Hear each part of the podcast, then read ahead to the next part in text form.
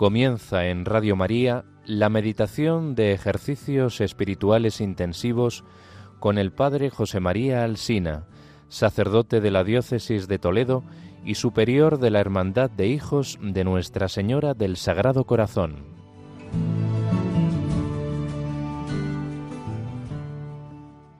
Queridos oyentes de Radio María, seguimos con nuestros ejercicios espirituales en esta segunda meditación sobre el principio y fundamento, ese texto tan profundo e intenso de San Ignacio, que como les decía tendría que estar en la cabecera de la cama de cualquier cristiano para recordarnos aquello que debe de regir, que debe de guiar todo nuestro actuar. Y comenzamos orando, pidiendo al Espíritu Santo que descienda sobre nosotros, que nos ilumine, que nos ayude a querer aquello que Dios quiere.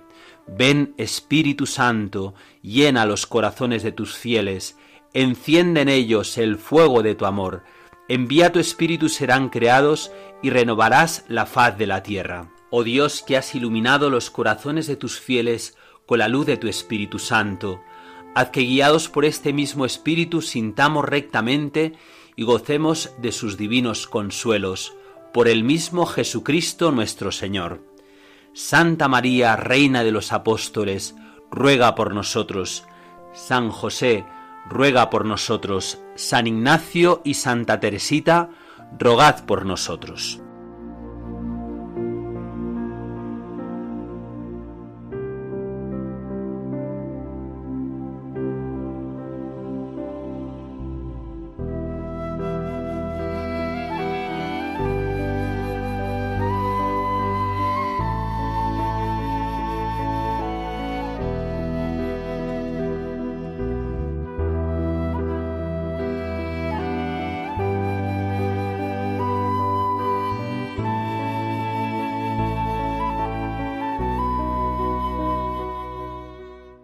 Nuestra primera meditación nos hemos detenido sobre la primera parte de este texto del principio y fundamento, en el que San Ignacio nos presenta el fin del hombre. El hombre ha sido creado para alabanza, reverencia y servicio a Dios nuestro Señor, y mediante esto salvar su ánima. Resumíamos estas palabras de San Ignacio diciendo que el hombre ha sido creado para agradar a Dios. En orden a que el hombre pueda alcanzar este fin, ha de hacer uso de las criaturas, es decir, de todo aquello que ha sido creado por Dios. Y por eso en la segunda parte de este principio y fundamento nos dice, las otras cosas sobre la faz de la tierra han sido creadas para el hombre, para que le ayuden al fin para el que ha sido creado. Y a continuación San Ignacio nos va a dar un criterio de cómo debemos de hacer uso de las cosas creadas de donde se sigue que el hombre tanto ha de usar de las cosas creadas cuanto le ayudan para su fin, y tanto debe quitarse de ellas cuanto para ello le impiden. El punto de partida hemos visto que es Dios creador, Dios creador del hombre. Ahora San Ignacio nos presenta a Dios como creador también de todas las cosas, estas cosas que son el ámbito y los medios de nuestra adoración y servicio a Dios. En frase de San Pablo, todas las cosas son vuestras, pero vosotros de Cristo y Cristo del Padre. Para esto han sido creadas las cosas, para nada más que esto. Todas, sin excepción, por lo tanto, deben ser materia de conversación con el Señor. No son las cosas el sujeto con el cual nosotros dialogamos, sino que nosotros debemos de llevar las cosas a Cristo, hablar con Cristo de las cosas. Incluso hasta cuando entramos en esa relación con las cosas, conversamos con ellas, más tenemos que mirar la reacción de Dios que la reacción de las personas sobre las cosas. Cuenta el padre Mendizábal, sacerdote jesuita, de un hermano coajutor vasco que nunca llegó a aprender el castellano del todo y que volvió de Bélgica poco antes de la guerra en el año 1936 y al pasar la frontera escribió una carta desde aquí a Bélgica a los compañeros que estaban en Bélgica y decía a lo vasco, aquí venir caos. Este buen hermano decía al padre Mendizábal que había luchado en la guerra carlista y era muy entusiasta. Y cuando empezó la guerra estaba con unos entusiasmos y el padre provincial le dijo, hermano, ahora usted ya no está luchando la guerra carlista, ¿sí? Que aquí nada de políticas, ¿eh? Deje usted todo eso. Y el hermano dice, pierda usted cuidado, padre, pierda usted cuidado. Yo, línea recta Cristo, caiga quien caiga. Pues de eso se trata en nuestra relación con las criaturas. Todo para que nos ayude a ir derechos a Cristo, sin ninguna desviación. Ninguna cosa de este mundo debe interrumpir mi relación, mi diálogo con Cristo. Todo tiene que ayudarme a amar a Cristo. Las cosas sean agradables o sean desagradables. Mi vida debe ser crecer en mi amistad, en mi unión con Cristo, en cualquier circunstancia, sea dolorosa o gozosa crecer cada día y cada hora en este amor con Cristo. Este es el fin de mi vida, agradar a Jesucristo. Hay pocas almas que verdaderamente tengan esta disposición con el Señor. De eso se quejaba Santa Teresita en un texto hermoso que os leo. Sí me doy cuenta más que nunca de que Jesús está sediento. Entre los discípulos del mundo solo encuentra ingratos e indiferentes y entre sus propios discípulos, qué pocos corazones encuentra que se entreguen a Él sin reservas, que comprendan toda la ternura de su amor infinito. ¿Cuál es la razón por la que no nos entregamos a este diálogo con Cristo cuando hacemos uso de las criaturas?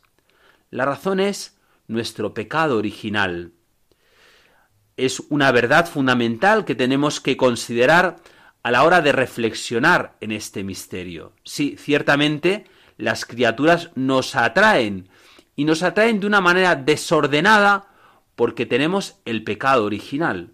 Hoy en día hay muchos que advierten esta relación dificultosa que tenemos con las criaturas, pero por otro lado niegan el hecho del pecado original. Y es que si no afirmamos la verdad del pecado original, no podemos entender el porqué de que nuestra relación sea dificultosa con las criaturas y en vez de llevarnos hacia Dios, nos quedemos muchas veces en ellas. El desorden es un hecho en nuestro corazón y ese es el punto de partida, es una experiencia común que tenemos todos. Pero el solo deseo de superar ese desorden o el solo descubrirlo intelectualmente no nos libra de ese desorden. ¿eh? Por eso es tan importante que abordemos nuestra relación con las criaturas y que lo abordemos adecuadamente. El problema no son las cosas. Quien ve el problema en las cosas no aprende a usarlas, ni a usarlas bien, ni a rechazarlas, ni a ordenarlas. Hay que aprender a usar las cosas para a veces tomarlas y a veces dejarlas. ¿Cómo se hace esto?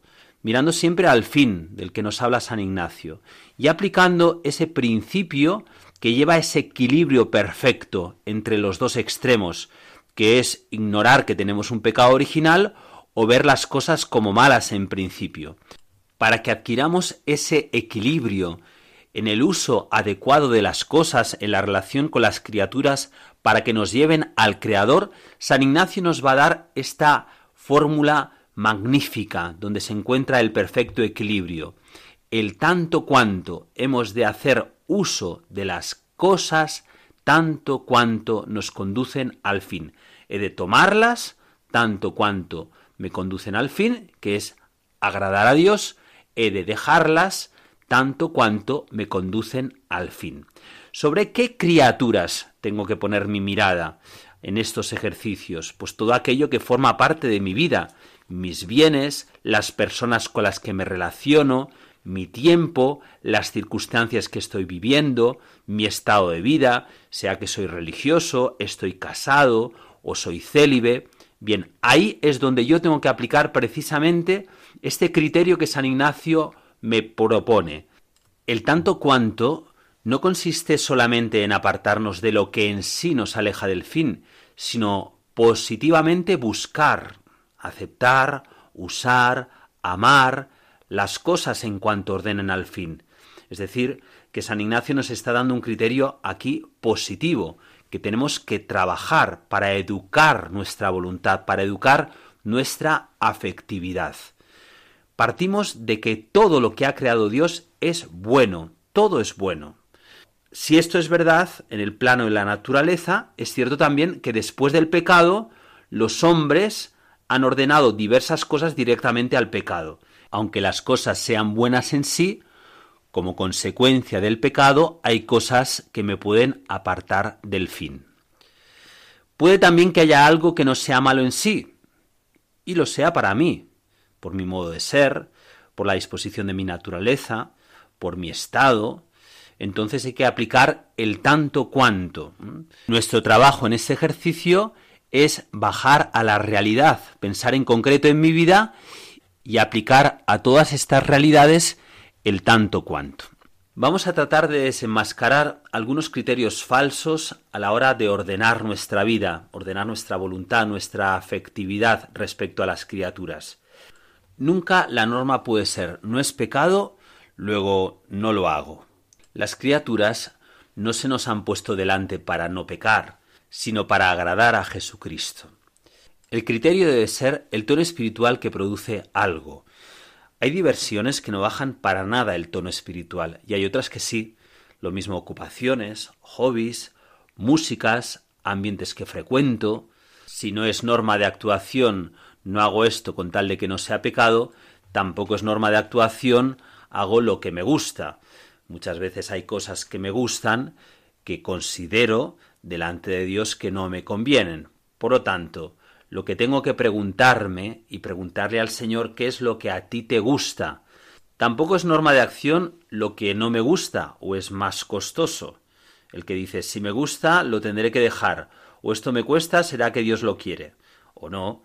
Mm, hay algunas almas que parece que les atrae este retortero otra cosa es inclinarnos. Tenemos que inclinarnos, dice San Ignacio, más a lo que me cuesta que a lo que me agrada, para educar nuestra afectividad, para educar nuestra voluntad. Pero no podemos tomarlo esto como norma de acción. Otro criterio equivocado, que se da mucho en almas muy perfeccionistas, lo que tengo que hacer es lo que es más perfecto en sí mismo. Puede ser que a Dios le agrade de mí algo que en sí mismo no es tan perfecto. Si lo más perfecto fuera lo que tenemos que hacer todos, nadie se podría casar, porque es más perfecto objetivamente la vida de consagración que la vida de matrimonio. Pero lo más perfecto para cada uno es aquello que Dios quiere para cada uno. De modo que no es norma de acción lo que es en sí más perfecto, sino lo que Dios quiere de ti. Y por último, tampoco podemos decir que es norma de actuación, la mera norma de prudencia humana. Lógicamente, cuando actuamos tenemos que estar atentos a lo que nos dicen los demás y si personas prudentes nos dicen que no es prudente, tenemos que tenerlo muy en cuenta. Pero muchas veces la prudencia, entre comillas, de este mundo no puede ser la norma de nuestra actuación, porque nuestro mundo no entiende los criterios evangélicos. Lo importante es lo que Dios quiere, y cuando uno entiende que Dios quiere algo, aunque haya muchos que no nos entiendan, tenemos que hacerlo, tenemos que quererlo. Se trata, por tanto, de habituarnos a buscar en todo lo que nos parezca más agradable a Dios. Nos ponemos ante Jesucristo y le tenemos que preguntar en estos ejercicios, Señor, de este aspecto, de esta relación con esta persona, de estos bienes que tengo, ¿qué es lo que más te agrada a ti? Y lo debemos de hacer con suavidad, sin complicaciones. El Señor no quiere las complicaciones. El tanto cuanto ignaciano nos lleva a descomplicarnos la vida, a aplicar a todo lo que tenemos entre manos ese criterio fundamental en mi vida que tiene que ser buscar lo que le agrada más a Dios. Así lo hicieron los santos, así lo hizo Santa Teresa de Calcuta, de la que vamos a leer esta preciosa oración es preciso decir que sí cada día, entregarse totalmente, estar donde Él quiera que estés. Si te arrojan a la calle, si te quitan todo y de repente te encuentras en la calle, has de aceptar tu situación en ese momento. No debes ir voluntariamente a la calle, sino aceptar que te pongan allí, es muy distinto. Si Dios quiere que estés en un palacio, bien, has de aceptar el hecho de estar en un palacio. Mientras no elijas estar en el palacio, esa es la diferencia.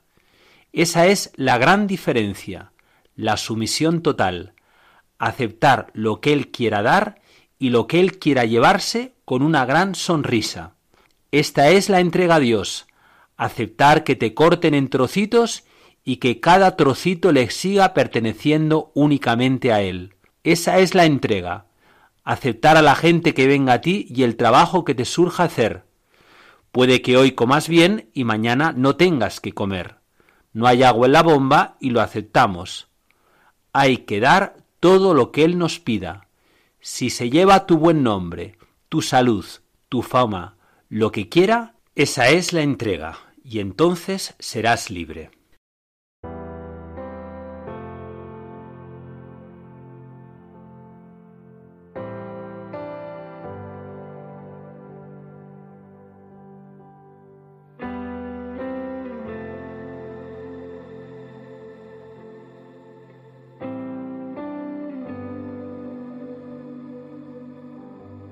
Necesito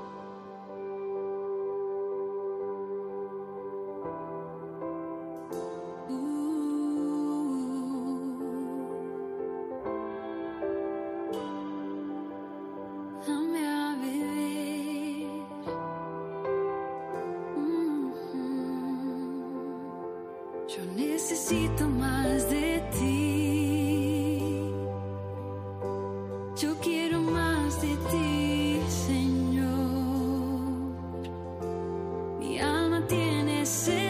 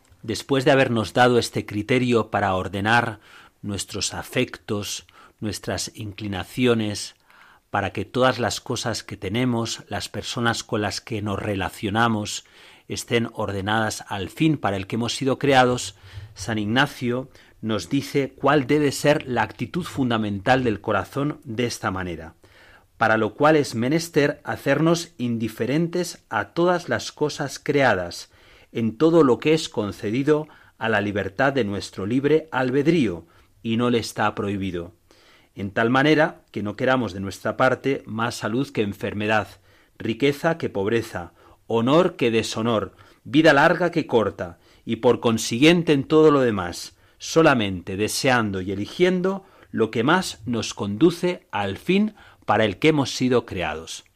Aquí San Ignacio nos presenta un término, indiferencia, actitud fundamental que tiene que tener el corazón para poder elegir aquello que Dios quiere para nosotros.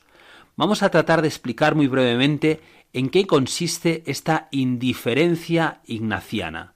La indiferencia no es aquello que nosotros decimos del estúpido, que lo mismo le da una cosa que otra, o la de un desidioso, que deja salir las cosas como salgan, ni la de un escéptico que duda de todo, ni la del estoico, que afecta impasible por todos los sucesos, ni del insensible que no siente atractivo por nada. No.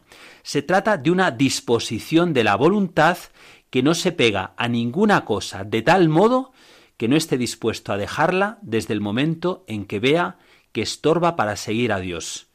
Es la actitud de la voluntad que no tiene ninguna cosa tanto que no esté dispuesto a abrazarse con ella desde el momento en que vea que es necesaria para servir a Dios. Esta indiferencia es la que lleva a trabajar positivamente para descubrir cuál es aquello que más acerca al fin. La indiferencia para San Ignacio es una actitud virtuosa que modera las inclinaciones del hombre al placer, las aversiones al dolor, que templa las pasiones que tenemos de amor excesivo a lo que nos gusta y de odio excesivo a lo que nos disgusta es la indiferencia que equilibra nuestra alma de tal manera que si bien siente afecto o aversión a las cosas, a pesar de todo está dispuesto a dejar todas las cosas que más le gustan o abrazarse con las que más le repugnan si esto fuera necesario para el servicio de Dios y salvación de su alma. Y por lo tanto a ninguna se ata, ni con ninguna se compromete, ni a ninguna se aficiona de modo que pueda peligrar su libertad para servir a Dios porque lo propio del hombre indiferente es hacer aquello que Dios quiere, es conservar su libertad para servir a Dios el primero. San Ignacio, que es un hombre práctico, no quiere que nos quedemos en la teoría de examinar en qué consiste la indiferencia, sino que nos examinemos cómo estamos respecto a las cosas, las personas, si verdaderamente estamos en esa actitud de libertad. Y para poderlo hacer con toda su verdad, nos va a presentar aquellos aspectos de nuestra vida en los que más difícil nos es ser indiferentes, para que desde esos aspectos podamos descender a otros más concretos. Esos aspectos son los siguientes la salud y la enfermedad, la riqueza y la pobreza, el honor y el deshonor, la vida larga y la vida corta. Buena es la salud y mala es la enfermedad. Agradable es la vida larga y temible es la vida corta. Más apreciada y regalada es la riqueza que la pobreza, y gustoso es el honor y temible, lógico, la humillación. Pero yo tengo que estar dispuesto a uno y a otro, con tal que quede a salvo el servicio al Señor, con tal que quede a salvo el agradar a Dios, Así lo dice San Ignacio, en tal manera que no queramos de nuestra parte más salud que enfermedad, riqueza que pobreza, honor que deshonor, vida larga que corta, y por consiguiente, en todo lo demás, solamente deseando y eligiendo lo que más nos conduce para el fin que somos creados. Vamos a examinar cada uno de estos capítulos para que luego nos pueda ayudar también a nuestro examen más particular. El aspecto de la salud. He aquí una de las inclinaciones naturales más fuertes y espontáneas. Inclinación a la salud de nuestro cuerpo. La salud es un bien físico de nuestra naturaleza ¿eh? y la enfermedad es un mal para ella. Es inevitable, por lo tanto, la inclinación instintiva a buscar la salud. Y es también natural que esta inclinación que tenemos solicite el amor explícito de nuestra voluntad. Lo contrario hay que decir la enfermedad. La enfermedad nos repugna, en principio la rechazamos. Aquí está el problema, que como nuestra inclinación es tan fuerte, el problema es que al final la salud se convierta en un fin y la salud es un medio.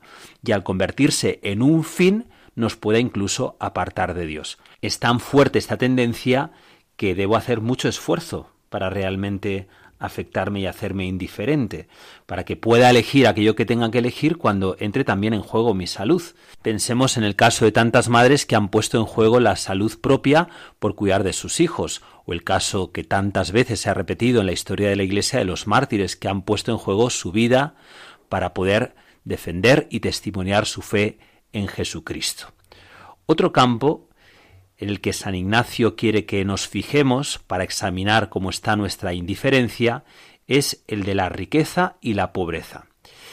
Se trata de perder el miedo al fantasma de la pobreza. En este mundo, hasta los hombres más serios y bien dotados suelen ser niños perpetuos que viven siempre entre esperanzas y desmayos por los bienes miserables de este mundo. Esto es la liberación que de querer para mí desde ahora. Cuando decimos riqueza, no decimos ser Bill Gates, no hace falta tanto. ¿eh? Basta con comparar un trabajo en el que nos encontramos económicamente mejor que otro. Es un campo de muy fácil desorden en las cosas pequeñas. Teóricamente es fácil ser indiferentes, porque no nos sentimos el raja de Persia, y sobre todo porque no lo somos. Pero con tan pocas cosas podemos no ser indiferentes. Del desprecio por lo material también puede seguirse el descuido de ello, que hay que tener cuidado, porque la indiferencia no significa que no cuidemos lo material. Un excesivo cuidado es un desorden, pero también es un desorden el descuido de las cosas. Es importante examinar nuestra indiferencia más hacia lo que tenemos que hacia lo que no tenemos. San Agustín decía, una cosa es no consentir en apropiarse de lo que no se tiene y otra cosa muy distinta es abandonar lo que ya se tiene. En el primer caso se rechaza algo extraño, en el segundo son casi los propios miembros los que hay que arrancar. Por lo tanto, se trata de ser muy realistas. El tercer capítulo en el que San Ignacio quiere que nos introduzcamos para examinarnos es no querer de nuestra parte más honor que deshonor. Este quizás es el punto más vivo de nuestra alma, y uno a los que menos atención le prestamos, incluso cuando nos examinamos. Es extraordinaria la inclinación que tenemos a nuestra honra y la repulsión que tenemos al deshonor. Y aquí nosotros como creyentes ¿eh? somos indiferentes a que los hombres nos honren o no, a que el mundo lo haga o no, pero en nuestro ambiente ahí es donde nos duele, con los que nos conocen, en nuestra familia, en nuestro trabajo, ahí nos cuesta verdaderamente ser indiferentes a ser despreciados, señalados por nuestra fe. No se trata de que tengamos que buscar el deshonor, tenemos que ser indiferentes. Y es natural que sea más fácil porque al que busca la virtud le importa la opinión sobre sí de aquellos que son buenos, que son virtuosos. Tenemos que pedir al Señor romper esta cadena de no estar dependientes del juicio de los demás. Mi público es Dios, decía Santa Ángela de Foligno, para que dejemos que se expansionen libremente el amor al fin sobrenatural en todas nuestras elecciones. Y el último capítulo en el que ahonda San Ignacio es que no queramos de nuestra parte más vida larga que corta, la vida y la muerte. He aquí los dos escollos entre los cuales suele naufragar el amor sobrenatural aun de los más arriesgados. Ciertamente cuesta mirar la muerte a los ojos, al menos la propia. Cuántas veces la experiencia de la muerte de alguien cercano nos pone en nuestro sitio, nos hace relativizar tantas cosas a las que estábamos atados, nos hace mirar con más libertad hacia el fin, hacia la meta de nuestro camino. Un ejemplo muy bonito, quizás para muchos conocido, es el de San Francisco de Borja, el duque de Gandía, caballerizo mayor de la emperatriz Isabel, que cuando murió esta a los 36 años, aquella que decían que era una de las mujeres más bellas de todo el imperio, al ver su cadáver que ya estaba en descomposición, pronunció aquella frase, nunca más serviré al Señor que se me pueda morir. Le tenemos que pedir al Señor esta gracia, realismo ante la verdad de nuestra propia muerte, que no nos condicione la propia muerte para elegir aquello que Dios quiere para cada uno de nosotros. Ciertamente buena es la salud y mala es la enfermedad. Agradable es la vida larga y temible es la vida corta. Más apreciada y regalada es la riqueza que la pobreza, y gustoso es el honor y temible es la humillación para todos nosotros. Pero yo tengo que estar dispuesto a una cosa y a la otra con tal que quede a salvo el servicio del Señor. Nos lo ha dicho San Ignacio. Esto lo hemos visto en los grandes hombres de Iglesia. La indiferencia, que es una preferencia en el valorar más la voluntad que cualquier criatura, es lo que ha caracterizado la vida de los santos, de aquellos que se han liberado de todas las ataduras y pasiones que se oponen a la única unión de esas ataduras que nos quitan la libertad, la santa libertad de los hijos de Dios. Esta es la maravilla de la Iglesia. A unos santos Dios les pidió el uso de tal cosa, a otros abstención, a unos les dio salud desbordante, que hizo maravillas en la acción, a otros les envió enfermedades que los paralizaron. Hay una maravillosa rama de santidad, un esplendor en cada santo que con su parte contribuye a que el Cristo total llegue a su estatura de hombre perfecto.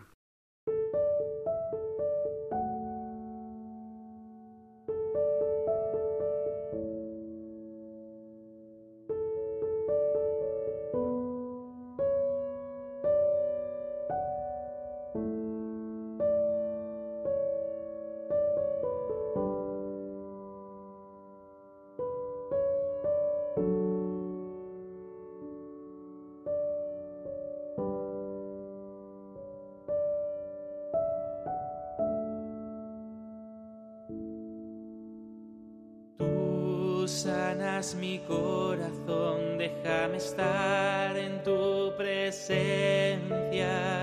Tú amas lo que yo soy, déjame estar en tu presencia. Tú sanas mi corazón, déjame estar en tu presencia. Tú amas lo que yo soy, déjame estar en tu presencia.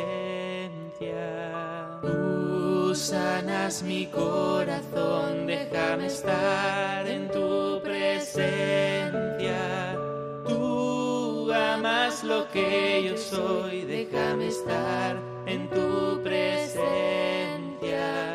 Tú sanas mi corazón, déjame estar en tu presencia. Lo que yo soy, déjame estar en tu presencia. Tú sanas mi corazón, déjame estar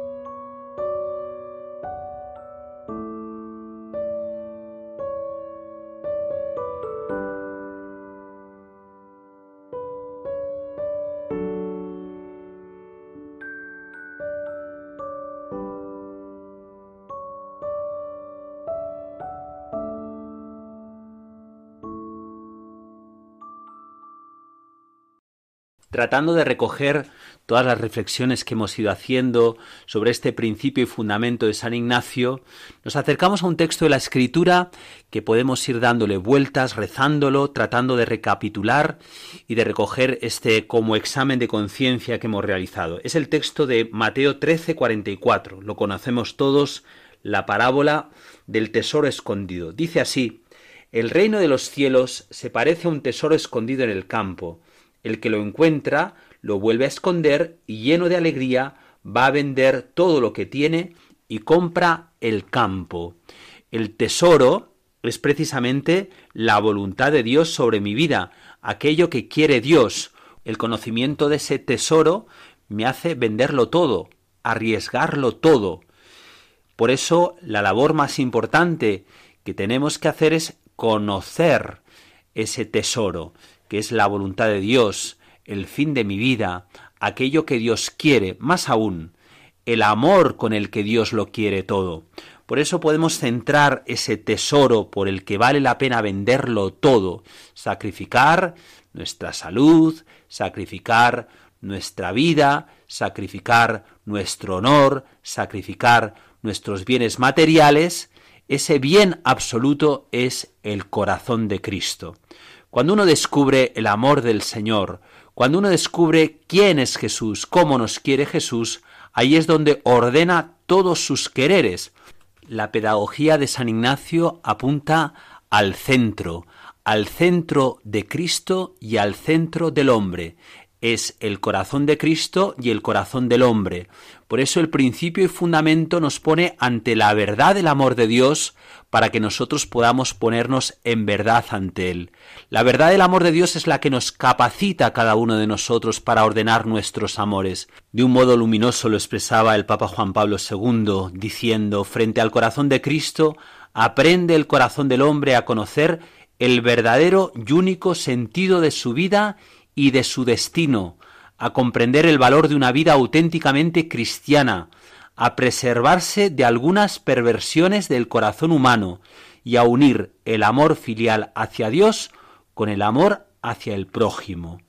El descubrimiento del corazón de Cristo, que es el centro de la vida cristiana, el principio, se convierte en el fundamento y en el fin, aquello que verdaderamente nos hace entender el destino de todo lo que Dios ha hecho, de todo lo que quiere Dios de nosotros, de todo aquello que quiere Dios no solamente para cada uno de nosotros, sino para este mundo.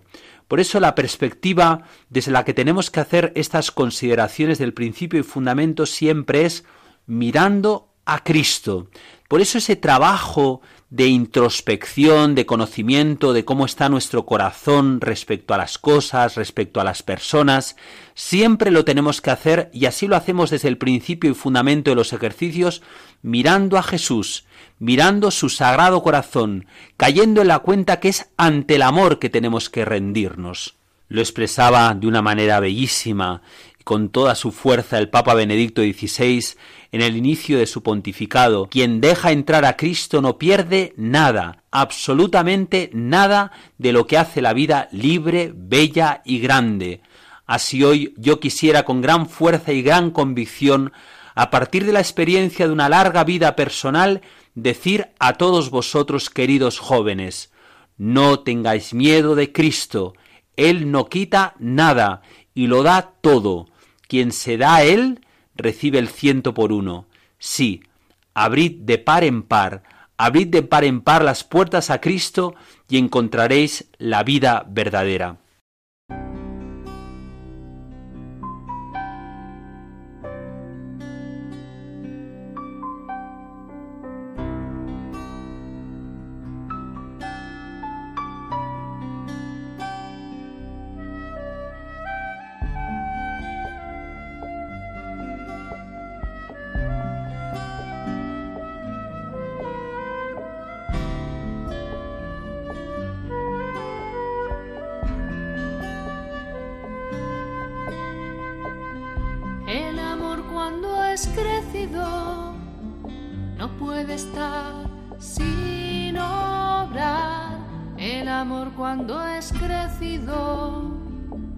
Puede estar sin obrar. El amor cuando es crecido no puede estar sin obrar. El amor cuando es crecido no puede estar sin obrar.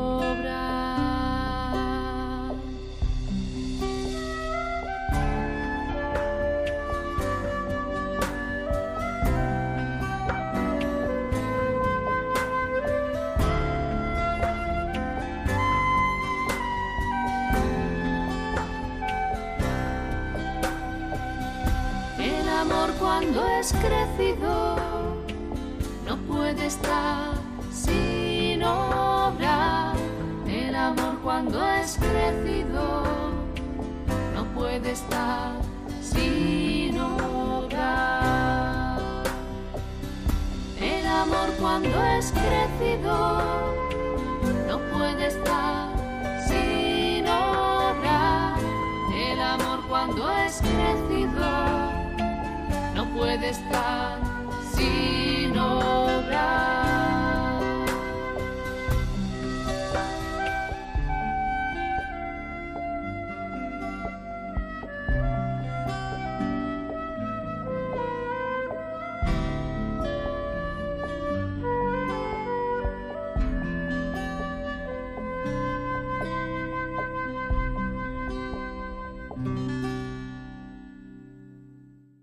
Nos puede también ayudar para recoger el sentido de esta meditación del principio y fundamento, el acercarnos a la escena del joven rico, la tenemos en Marcos 10, 17 siguientes, ponernos en el lugar de ese joven que le pregunta a Jesús, Maestro bueno, ¿qué tengo que hacer para alcanzar la vida eterna?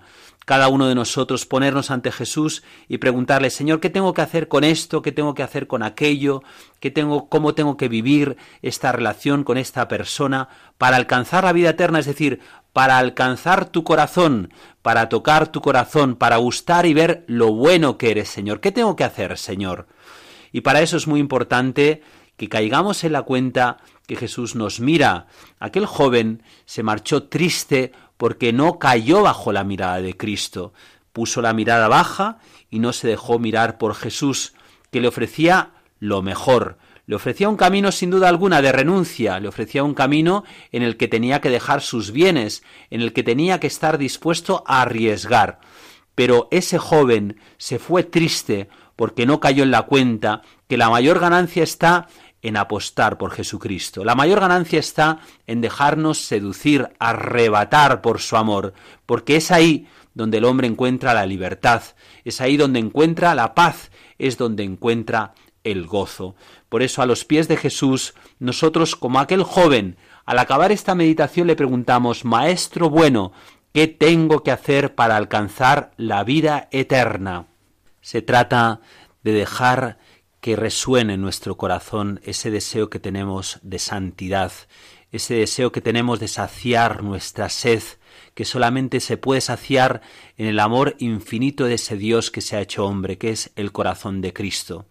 Que escuchemos esa palabra que nos viene del cielo, la ponemos en labios de San Agustín, de las almas de los santos del cielo, que nos dicen, si conocierais el don de Dios y lo que es el cielo, si pudierais oír el cántico de los ángeles y verme en medio de ellos, si pudierais ver desarrollarse ante vuestros ojos los horizontes, los campos eternos y nuevos senderos que atravieso, si por un instante pudierais contemplar como yo la belleza ante la cual todas las bellezas palidecen, creedme, dice San Agustín, cuando la muerte venga a romper con las ligaduras como ha roto a las que a mí me encadenaban, y cuando un día que Dios ha fijado y conoce vuestras almas vengan a este cielo en que os ha precedido la mía, ese día volveréis a ver aquel que os amaba y que siempre os amará, y encontraréis su corazón con todas sus ternuras purificadas.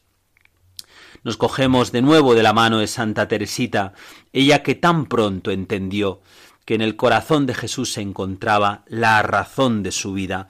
Era una niña, apenas tenía seis o siete años, se encontraba paseando por la playa y vio en el horizonte ese surco del sol a la hora del atardecer que le hizo desear ser para siempre de Jesús. Ella escribía así, a la hora que el sol parece bañarse en la inmensidad de las olas, dejando de, delante de él un surco luminoso, imagen de la gracia que ilumina el pequeño barco de preciosa vela blanca. Allí, cerca de Paulina, tomé la resolución de no alejar mi alma de la mirada de Jesús, a fin de que bogara en paz hacia la patria de los cielos. Momento hermoso, este del inicio de nuestros ejercicios, para poner nuestra mirada en el principio y fundamento. Hemos sido creados para amar y para hacer amar a Jesús. Y desde ahí se tiene que ordenar toda nuestra vida, todo nuestro tiempo, todas nuestras elecciones, toda nuestra mirada hacia el futuro. Que el Señor, por la gracia de su Espíritu Santo, nos conceda volver al amor primero. Igual alguno de los que estáis escuchando habéis vivido este principio y fundamento con intensidad en algún momento de vuestra vida. Es el momento de volver al amor primero.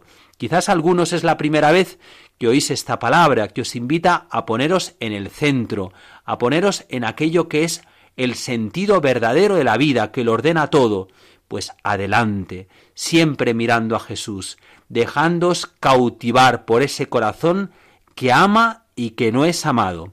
Acabamos esta introducción de nuestros ejercicios con esta reflexión sobre el principio y fundamento de los ejercicios de San Ignacio, poniendo nuestra mirada en Jesús y diciéndole con toda confianza, Sagrado Corazón de Jesús, en vos confío.